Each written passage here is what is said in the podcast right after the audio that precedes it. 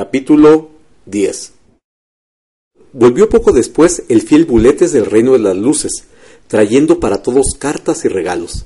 A Estaurofila le escribían que Jaritomene y sus amigas con las expresiones más tiernas y cariñosas. Pero trajo también Buletes una carta del Rey de las Luces, dirigida al príncipe, su hijo.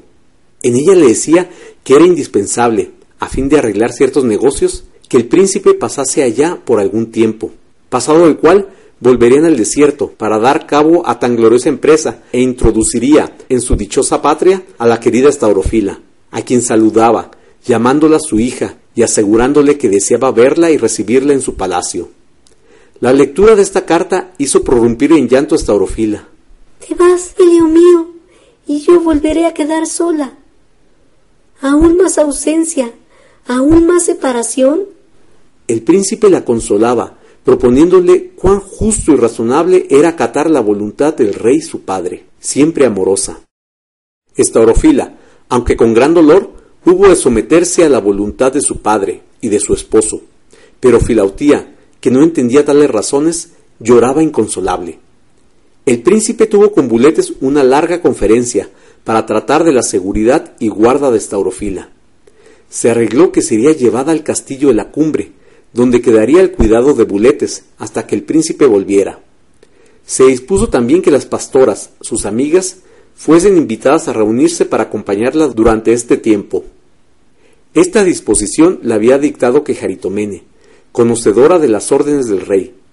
En breve estuvo todo dispuesto, y el príncipe se despidió, abrazando con ternura a cada una de las personas que componían su amada familia, y dando a su esposa y recibiendo de ella prendas y recuerdos, partió para el reino de las luces. Cuando Staurofila supo que se trataba de conducirla al castillo de la cumbre, se llenó de temor, recordando lo que allí había acontecido, y rehusaba ir a él, pero Buletes le dijo No temas nada, hija mía. Entonces ibas sola, y por tu gusto, mas ahora vas por orden de tu esposo, y a mi lado, así que nada te puede suceder. Por el contrario, este castillo será para ti una mansión tan segura como grata, y en ella recibirás a tu esposo cuando venga para llevarte consigo. Estaurofila cedió a estas razones, siendo para ella la principal quererlo así Helio. Arreglóse el viaje y se despidió de su árbol muy amado, llevando de él espinas, flores y sobre todo frutos y semillas. Bajaron al monte, Cuántos recuerdos traía esta orofila aquel camino que había hecho de su vida, acompañada del príncipe y de Quejaritomene. Lo primero que encontraron bajo del monte de la mirra fue la fuente, donde había visto el amabilísimo rostro del príncipe. En aquel sitio bienadado habían tenido fin sus tormentos y había comenzado su felicidad. A partir de allí, todo el camino que ahora desandaba había sido regado con sus lágrimas. Ahora también estaba ausente de su dulce Helios, pero sabía que era amada, que era todo suyo, y sobre todo sabía que su amado era feliz. Ella, pues, cosechaba júbilo donde quiera que había sembrado lágrimas. Antes de dirigirse al monte de las tres mansiones, quiso Buletes que Staurofila visitase también otros sitios que debían serle muy queridos. Fueron, pues, a su amada aldea, donde Staurofila fue agasajada en gran manera por los amigos del príncipe. De allí fueron al cercano castillo que él había reconquistado y embellecido. Cuántos dulces recuerdos vinieron a la mente de Staurofila. Cuántas dulces lágrimas derramó en aquellos sitios tan queridos. El calabozo en que había visto al príncipe moribundo. El jardín de las flores saludables Estaurofila recogió semillas de aquellas a fin de sembrarlas en su nueva habitación. Luego pasaron a visitar el patio de la corza. Nuevos recuerdos, nuevas lágrimas. Estaurofila tuvo grande placer en ver destruido aquel odioso castillo y cegado el terrible barranco. Desde allí partieron a la encantadora casita de Quejaritomene. Con qué júbilo fueron recibidas por las pastoras, que alegres se dispusieron a obsequiar las órdenes de su amada madre, partiendo con Estaurofila para acompañarla en su castillo de la cumbre. En efecto, después de haber descansado allí los viajeros, partieron para el monte de las tres mansiones. En cuanto llegaron, visitaron la gruta que estaba al pie del monte. Allí había recibido Staurofila el anillo de esposa de manos de Buletes. Esta había sido su primera morada, después que salió de la casa de Pseudoepítropos. Subieron por el monte y llegaron a su castillo de la falda. Nuevas impresiones, nuevos recuerdos. Estaurofila refería minuciosamente a sus amigos cuanto le había acontecido en cada uno de aquellos sitios. En fin, partieron para el castillo de la cumbre. Aquel camino tan difícil y penoso estaba ahora suave y apacible. Ah, el príncipe había tenido cuidado de hacerle allanar y embellecer, a fin de que esta subida fuese fácil y grata para su amada esposa. Llegaron al castillo de la cumbre.